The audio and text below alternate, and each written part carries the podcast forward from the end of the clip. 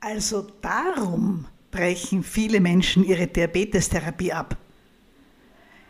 Ich habe in der letzten Podcast-Folge, das war die Folge 43, die Frage gestellt, warum brechen so viele Menschen ihre Diabetestherapie für ein Jahr oder länger ab? Das beruhte auf einer Studie aus Wien, die uns alle sehr betroffen gemacht und erschreckt hat. Diese Frage habe ich nicht nur hier im Podcast gestellt, sondern auch auf Facebook, auf YouTube und auf Instagram. Und ich habe doch tatsächlich viele, viele Antworten bekommen. Und um die soll es heute in der neuen Folge, der Folge 44, gehen. Ich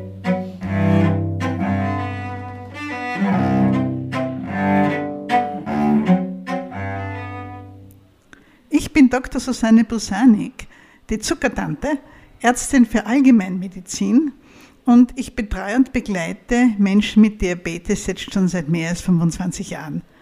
Natürlich habe ich immer wieder erlebt, in den Ambulanzen, wo ich gearbeitet habe, auch in meiner eigenen Praxis, dass manche Menschen einfach nicht mehr kommen. Oder wahrscheinlich nicht einfach, sondern sie kommen nicht mehr, aus welchen Gründen immer. Nur, ich hatte immer das Gefühl, dass das ein sehr kleiner Anteil ist bis da diese Studie herausgekommen ist vor ein paar Wochen. Eine Studie, die noch dazu in Wien gemacht worden ist, mit Daten aus dem österreichischen Gesundheitssystem, so dass es mir noch näher ist und mich noch mehr betrifft eigentlich. Und wenn man sich die Studie durchliest, wo ja auch erklärt wird, wie die Forscher zu ihren Daten gekommen sind, dann klingt es für mich sehr, sehr nachvollziehbar. Und ich vertraue darauf, dass diese Daten ziemlich verlässlich sind. Ich habe über die Studie in meinem letzten Podcast ganz ausführlich berichtet, auch sehr betroffen gewesen damals noch. Das ist die Folge 43. Ganz kurz gesagt, angeschaut wurden die Daten von Menschen zwischen 50 und 100 Jahren die in den Jahren zwischen 2012 und 2017 für Diabetes behandelt wurden, mit Medikamenten, mit Insulin. Und da hat sich eben gezeigt, obwohl man ganz was anderes gesucht hat, dass jeder Dritte, jede Dritte ihre Behandlung für über ein Jahr abbricht. Das heißt, keine Medikamente mehr von der Krankenkasse bezieht und keine Laboruntersuchungen macht auf Kosten der Krankenkasse. Das hat uns alle, die wir mit Diabetikern arbeiten, wirklich, wirklich erschreckt. Denn wissen Sie, wir, wir, Ärzte, wir sind keine Monster im weißen Kittel und wir sind nicht böse und wir sind nicht, äh, ja, es ist uns nicht egal, was mit unseren Leidchen passiert, mit den Menschen, die zu uns kommen, um Rat fragen. Wenn man so etwas hört, dann zieht es einem ein bisschen den Boden unter den Füßen weg, ganz ehrlich. Und so habe ich diese Frage, warum passiert das, eben auf allen meinen Kanälen gespielt und weitergegeben. In Kurzvideos, in Reels, das sind Videos unter 60 Sekunden, auf Facebook und Instagram und YouTube und eben auch hier im Podcast und natürlich auch in manchen Mails und in vielen, vielen Gesprächen mit Kolleginnen und ein paar Kollegen. Und ich habe überraschend viele Antworten bekommen. Und es ist nicht ganz so, wie ich es vielleicht erwartet hätte. Und diese Antworten, die möchte ich heute mit Ihnen teilen. Und zwar habe ich mir fünf Antworten herausgegriffen, die recht typisch sind für die vielen Antworten, die ich bekommen habe. Sie werden sehen, da sind Sachen drinnen, da geht es einfach um Sachfragen und da geht es natürlich auch um Betreuungsfragen, das ganz große Thema, mit dem ich eigentlich gerechnet hatte. Aber das heben wir uns auf für bis zum Schluss. Ich möchte Ihnen ein paar von diesen Antworten, eben fünf Stück, beispielhaft vorlesen und kurz darauf auch antworten, wobei ich natürlich nicht weiß, ob der Fragesteller, die Fragestellerin auch den Podcast hört, aber sei es drum. Ich möchte darauf kurz antworten und schon auch von meiner Warte aus sagen, wie ich denke, dass auch unsere modernen Medien uns helfen können bei solchen Anliegen, solchen Problemen. Denn immerhin, es gibt das Internet. Es gibt diese faszinierende Technologie, wo wir uns miteinander verbinden können, wo Menschen mir auf so eine Frage antworten, Menschen, die ganz woanders wohnen, in Deutschland. Einer hat sogar aus Spanien geantwortet, der verbringt dort seine Pension. Das ist ganz was anderes, als es noch vor 20, 30 Jahren war. Es eröffnet so viele Möglichkeiten. Und ich denke auch, dass wir Ärztinnen und Ärzte erst einen Bruchteil davon ausschöpfen. Und die, die mich kennen, die wissen, dass mich moderne Technologie gerade übers Internet extrem fasziniert und dass ich sehr vieles ausprobiere mit wechselndem Erfolg und immer offen bin für neue Formate und mich auch bemühe, aus, aus meiner Erfahrung mit fast 30 Jahren Diabetesbetreuung, Dinge zu gestalten, Angebote zu gestalten, die möglichst vielen Menschen mit Diabetes helfen. Aber zurück zu den Antworten auf die Frage, warum glauben Sie, brechen so viele Menschen die Behandlung ihres Diabetes ab? Als ganz praktisches Beispiel kam eine Antwort, die hat nur aus zwei Wörtern bestanden, nämlich Zucker messen. Gut, das kann jetzt alles Mögliche bedeuten. Aber ich, Ihre Zuckertante, ich bin so alt, dass ich mich noch erinnere an die Zeit, wo Menschen mit Diabetes keine kleinen Messgeräte hatten. Anfang der 80er Jahre. Wo die ersten Messgeräte dann gekommen sind. Das waren sehr große Apparate. Die Menge Blut, die da gebraucht wurde, war unvergleichlich größer als die kleinen Tröpfchen, mit denen es heutzutage geht. Und die Dinger waren auch sehr, sehr teuer. Die Krankenkassen haben gewusst, dass da etwas Großartiges sich entwickelt hat und haben bei uns in Österreich diese Zuckermessgeräte, die alle haben wollten, natürlich zuerst den Typ 1 Diabetikern zur Verfügung gestellt und da in allererster Linie den Schwangeren. Denn junge Frauen, die ein Baby erwarten, müssen ihre Zuckerwerte möglichst im Normalbereich halten, weil das sonst auf mehrere Arten das kleine Baby schädigt. Und das war natürlich zuerst das Allerwichtigste. Dann wurden Menschen mit Typ-1-Diabetes damit versorgt, die ja gar kein eigenes Insulin haben, die bei jedem Essen ausrechnen müssen, wie viel Insulin sie brauchen. Und langsam, langsam sind diese Geräte immer kleiner und schneller geworden und die Blutstropfen wurden auch immer kleiner, die man gebraucht hat. Und dann hat sich durchgesetzt, dass heute eigentlich ein Zuckermessgerät ein fast selbstverständlicher Bestandteil einer Diabetesbehandlung ist, wobei ich immer wieder gerade aus Deutschland höre, dass dort Menschen von den Krankenkassen keine Teststreifen bekommen. Und das macht das Ganze natürlich schwierig und traurig. Aber zurück zu der Antwort, warum brechen so viele Menschen ihre Diabetesbehandlung ab? Und diese Antwort hieß eben Zucker messen. Und wenn da dahinter steht, dass dieses Zuckermessen nicht nur als lästig empfunden wird, sondern dass ein Mensch sich wirklich davor scheut, sich in den Finger zu stechen, es vielleicht mehrmals probiert hat, aber über diese Angst vor dem Stich, Nadelphobie ist das Schlagwort bei uns dafür, über diese Angst vor dem Stich einfach nicht drüber kommt und jedes Mal Schweißausbrüche kriegt und zittert und nasse Hände bekommt, wenn er, er oder sie seinen oder ihren Blutzucker messen soll.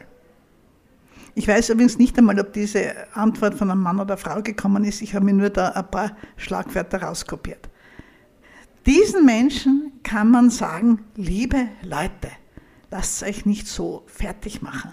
Wenn ihr keinen Blutzucker messen könnt, dann ist das eben so und eure Ärztinnen und Ärzte sollen, werden, sollten darauf Rücksicht nehmen. Es hat eine Zeit vor den Messgeräten gegeben und stellt euch vor, auch damals hatten Menschen mit Diabetes teilweise sehr, sehr gute Zuckereinstellungen. Also so ist es ja nicht, dass jeder sich unentwegt messen muss. Natürlich bei komplexeren Insulintherapien wird schwierig ohne eigene Messung. Insulin abends, um den nüchternen Zucker günstig zu beeinflussen und tagsüber Tabletten, das geht, wenn man sich gut auskennt und halbwegs regelmäßig lebt, geht auch das noch mit wenigen, sehr wenigen Blutzuckertests, nur in der Umstellungsphase. Wenn es dann zu Mischinsulin mehrmals täglich oder schnelles und langsames Insulin äh, getrennt zu spritzen kommt, dann wird es ohne Fingerstechen wirklich, wirklich schwierig. Dann könnten diese Sensoren vielleicht ein Ausweg sein. Aber für die vielen Menschen mit Typ-2-Diabetes, die ihren Diabetes behandeln mit Diät und mit Bewegung und die nur Medikamente nehmen, die keine Unterzuckerungen auslösen können, für die ist Zuckermessen nach wie vor nicht unbedingt erforderlich. Nächste Antwort, und das ist jetzt stellvertretend für mehrere Antworten, die in dieselbe Richtung gegangen sind. Da schreibt jemand, wenn man Depressionen hat, ist das besonders schwer. Ich kenne das schon von mir und es vergehen da immer viele Wochen, wo ich gar nichts tue. Ich verstehe mich da selbst nicht, Rufezeichen. Ich weiß doch, was passieren kann. Zwei Sachen zu dieser Meldung. Und da gab es wirklich einige, die sehr, sehr ähnlich geklungen haben. Erstens einmal anzuerkennen, ja, es ist schwierig. Psychische Krankheit plus chronische Krankheit, vor allem Diabetes zusammen gleichzeitig zu haben, das ist nicht leicht. Punkt. Das ist wirklich schwierig, weil die psychische Krankheit dazu führt, dass man sich schwer tut mit Routinen, mit Abläufen, dass man eben rausgerissen wird bei einer heftigen Depression aus dem Alltagsleben und dann eben das Alltagsleben nicht mehr läuft. Außerdem ist Diabetes haben ja doch eine Belastung, die irgendwie immer da ist, die man vielleicht ein bisschen abschütteln kann, aber so ganz weg geht es ja doch nie. Und gerade wenn man dann eine zweite schwere Krankheit, wie so schwere Depression ja ist, dazu bekommt, dann hat man oft einfach nicht mehr die Energie, sich um den Zucker zu kümmern. Und was mir immer leid tut und auch ein bisschen weh tut, wenn ich solche Aussagen lese, ist diese Selbstkritik, die da mitschwingt. Dieser Zorn auf sich selbst. Dieser letzte Satz, wo das Ich weiß in Großbuchstaben steht. Ich weiß doch, was passieren kann. Da höre ich mit, dass jemand zu sich selber sagt, warum bin ich so unfähig? Warum schaffe nur ich das nicht? Und das ist einfach schade, weil Routinetätigkeiten nicht mehr regelmäßig machen zu können, ist einfach eines der Symptome der Depression. Das gehört ja mehr oder weniger dazu. Blöd ist es natürlich, wenn man eine komplexe Insulintherapie hat, dann wird man wahrscheinlich auch nicht mehr regelmäßig Insulin spritzen, vielleicht auch die Zuckertabletten, wenn man welche hat, nicht mehr regelmäßig nehmen. Und dann passiert ganz was Dummes. Die Zuckerwerte steigen, nona, und ja, die sind schlecht fürs Gefäßsystem und die Spätschäden, weiß ich schon alles. Aber in der Situation ist noch viel unangenehmer, dass so hohe Zuckerwerte unglaublich müde machen. Viel Durst, viel Harren, man wird müde, man wird antriebslos. Und das kann man überhaupt nicht brauchen, wenn man ohnehin schon eine psychische Erkrankung hat. Und das ist wirklich ein kleiner Teufelskreis, der beginnen kann, sich zu drehen. Und gerade in dieser Zeit, wendet man sich natürlich nicht an die Ärzte, weil E-Mail schreiben, anrufen, Termin vereinbaren, in der Telefonwarteschlange hängen, vielleicht eine genervte, äh, überforderte Assistentin am Apparat haben, das gibt man sich dann einfach nicht. Das geht nicht. Und so sind diese Menschen oft ganz alleingelassen mit ihrem Problem. Ich habe dafür auch keine Lösung, weil die eben oft sich einfach bei uns nicht melden können. Ich freue mich über jeden, der sich meldet, auf welchem Kanal auch immer, der sagt, ich schaffe es im Moment einfach nicht, was machen wir da jetzt? Und was gibt es da an Tipps? Und der wichtigste Tipp, den ich dafür habe, ist der, dass Sie alles dazu tun, wenn Sie davon betroffen sind, dass Sie nicht mehr so böse sind auf sich selbst. Dass Sie sich immer wieder sagen, das geht ganz vielen anderen genauso. Und die Zeit, die schon verflossen ist, die Wochen, vielleicht Monate, die hinter Ihnen liegen, die liegen hinter Ihnen. Die sind vorbei. Sie können sich darüber ärgern. Sie können darüber wütend sein. Sie können Runde weinen, was natürlich dann auch oft vorkommt. Aber Sie können das Rad der Zeit nicht zurückdrehen. Das ist vorbei. Versuchen Sie, so gut Sie es können, am nächsten Morgen oder vielleicht gleich jetzt wieder einzusteigen so gut sie es können, ihre alte, gewohnte Routine, die sie ja schon einmal hatten, wieder aufzunehmen. Und wenn das nicht gleich gelingt, nicht noch böser auf sich zu sein, sondern auch Rückfälle sind normal und eingebaut in diese Krankheiten sozusagen, dann überlegen Sie sich einmal, was ist eigentlich das Wichtigste? Was muss unbedingt sein? Das ist meistens nicht das Zuckermessen. Das ist meistens eher Tabletten regelmäßig nehmen, wenigstens ein Basisinsulin zu spritzen und so weiter. Ich habe dazu einen ganzen Artikel geschrieben auf meiner Homepage, den verlinke ich Ihnen. Also so schnell wie möglich wieder reinzukommen in eine, wenn auch minimale Routine und sich von dort weg weiter vorzuarbeiten.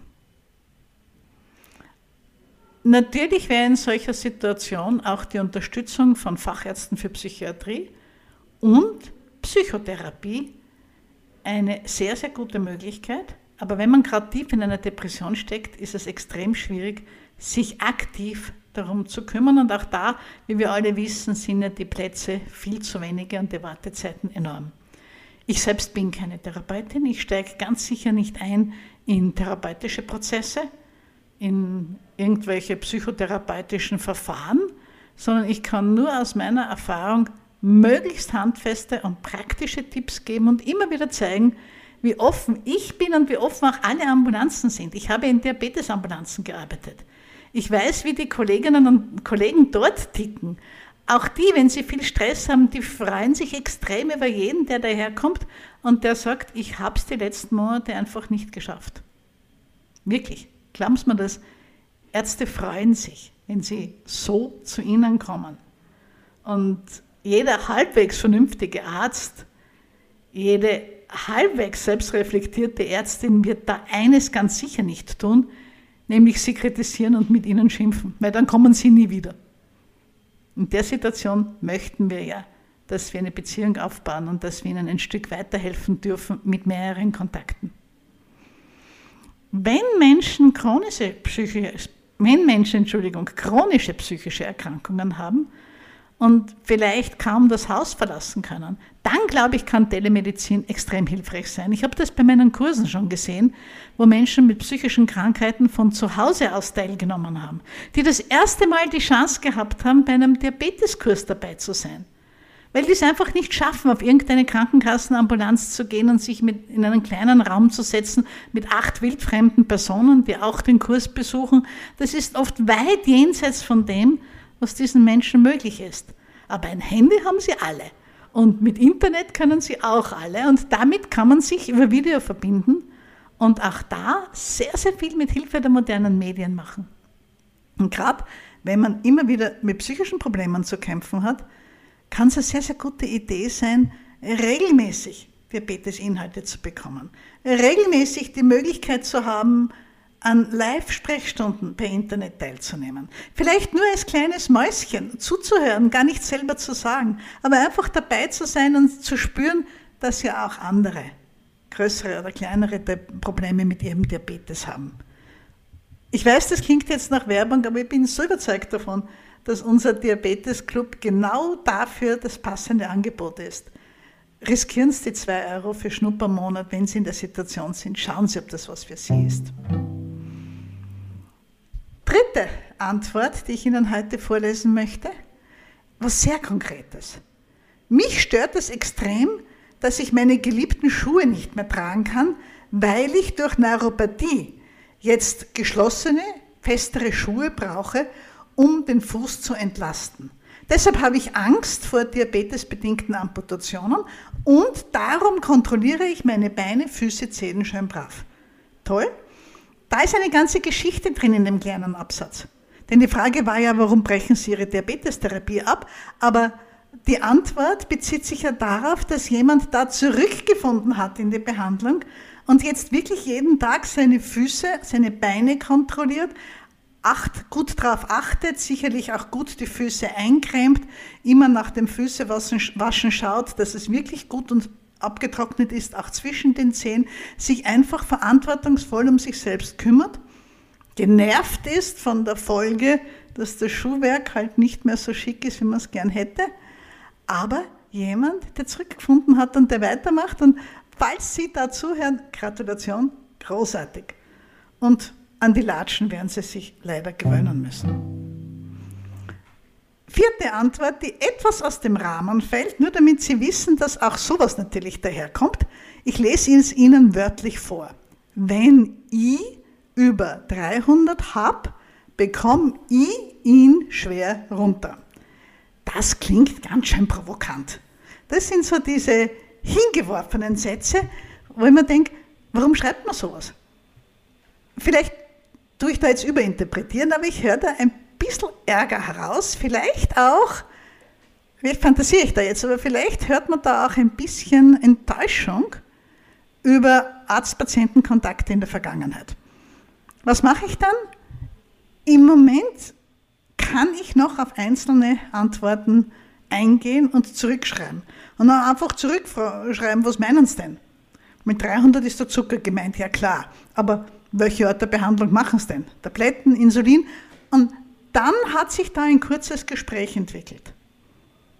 Das bewirkt jetzt keine Wunder, aber vielleicht ist es ein kleiner Baustein, dass der oder diejenige doch wieder sich ein bisschen bemüht und vielleicht einen Termin bei seinem oder ihrem Diabetesteam wieder ausmacht. Und jetzt kommt Nummer 5. Die wirklich große Antwort, die Antwort, die von vielen Leuten am häufigsten gekommen ist, die ich irgendwo auch erwartet habe und wo ich einfach auch keine Lösung habe. Eine Situation, die gerade jetzt in den letzten Monaten, Jahren, ich sage nur Covid, immer, immer schlechter wurde in unserem Gesundheitssystem. Ich fasse da jetzt ein paar Antworten zusammen. Leider wird es immer schwerer, Ärzte zu finden, die mir zuhören und die mich positiv bestärken. Denn wenn man die Diagnose bekommt, ist man erst einmal wie gelähmt und wenn dann noch andere Probleme vorhanden sind, ist man total überfordert. Wenn man sich außerdem bemüht, den Arzt zufriedenzustellen und dann aber immer nur ausgeschimpft wird, dann verliert man sehr schnell den Mut. Es ist leider keine Seltenheit, dass kein Arzt mehr Zeit hat für die einzelnen Patienten.